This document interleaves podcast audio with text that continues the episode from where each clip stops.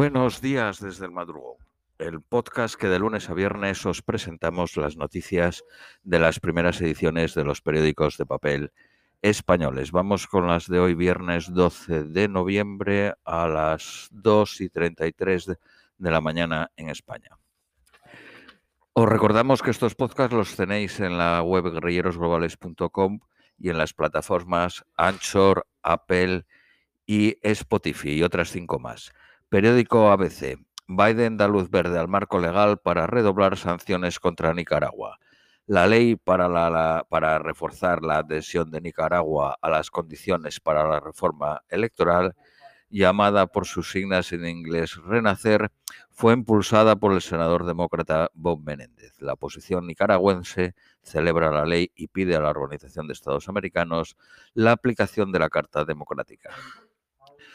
Polonia celebra el Día de la Fiesta Nacional en pie de guerra. Merkel pide a Putin que contenga al dictador bielorruso y este pide que se retire la OTAN del Mar Negro. La oposición bielorrusa acusa a Lukashenko de infiltrar combatientes afganos entre los refugiados. Nuevo chantaje de Lukashenko. No habrá gas si hay más sanciones. La ONU y los representantes de la Unión Europea en Cuba seguirán de cerca la marcha del 15N. Los organizadores han pedido el acompañamiento internacional para evitar la violencia del régimen contra los manifestantes. Alemania se enfrenta a Europa para que la energía nuclear no sea considerada limpia. Junto a Alemania está Luxemburgo, Austria, Portugal y Dinamarca. Periódico La Vanguardia. Los vecinos de Bielorrusia, Estonia, Letonia y Lituania temen que la crisis migratoria derive en militar.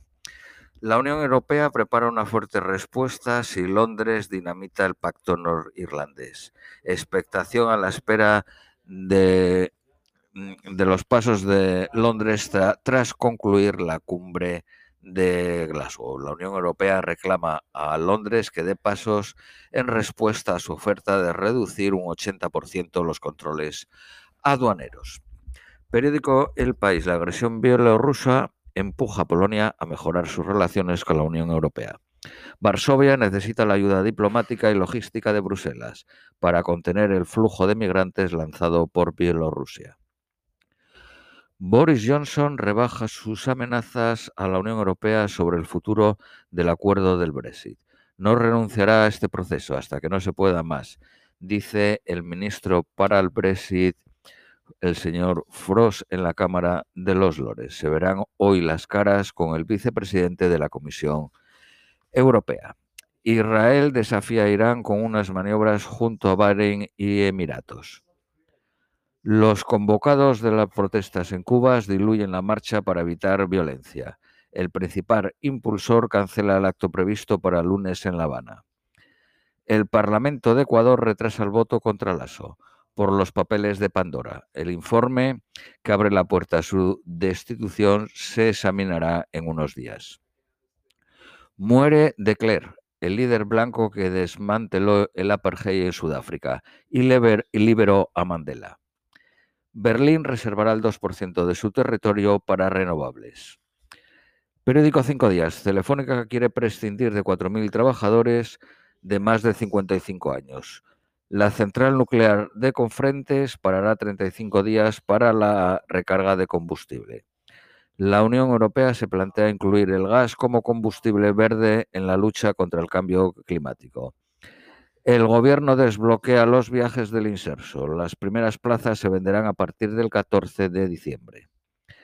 El Círculo de Empresarios propone unificar a 16 días de indemnización el despido de fijos y temporales. Seis días del pago saldrían de un fondo similar a la mochila austriaca. Periódico El Economista. Elon Musk, el CEO de Tesla, vende 4 millones y medio de acciones de la compañía por valor de 5 mil millones de euros. De, sí. Eh, Vitalden compra la clínica MySecret para captar el público más joven. Evo lanza el broker más barato de la banca para operar en Estados Unidos. No cobrará comisiones de compra y venta ni aplicará otras como la custodia o suscripción para valores de Wall Street. Vamos con las eh, noticias nacionales españolas, periódico ABC. 11 diputados desobedecen a, Partido Socialista y Unidas Podemos y plantan a Arnaldo, el candidato al Tribunal Constitucional. Los candidatos pactados por el PSOE y el PP para el Tribunal Constitucional salen adelante con el resto de la oposición en contra. Yolanda Díaz, la vicepresidenta, empieza a ganar más espacio a más país y compromiso para tejer su proyecto. Se encuentra mañana en Valencia con Mónica García, Oltra y Colau. El manifiesto por la Unión de la Derecha supera las 600 firmas. Se presentará el lunes en Barcelona. El Partido Socialista mintió en el Senado sobre el acuerdo con la Unión Europea para los fondos europeos. Negó su existencia en sede parlamentaria cuando ya estaba cerrado y pactado. El robo de los móviles y ordenadores de los Puyol no afecta a su proceso judicial. Cuatro encapuchados asaltaron en 2020 en Madrid un furgón con los dispositivos del clan. Bruselas pulveriza las previsiones de Sánchez.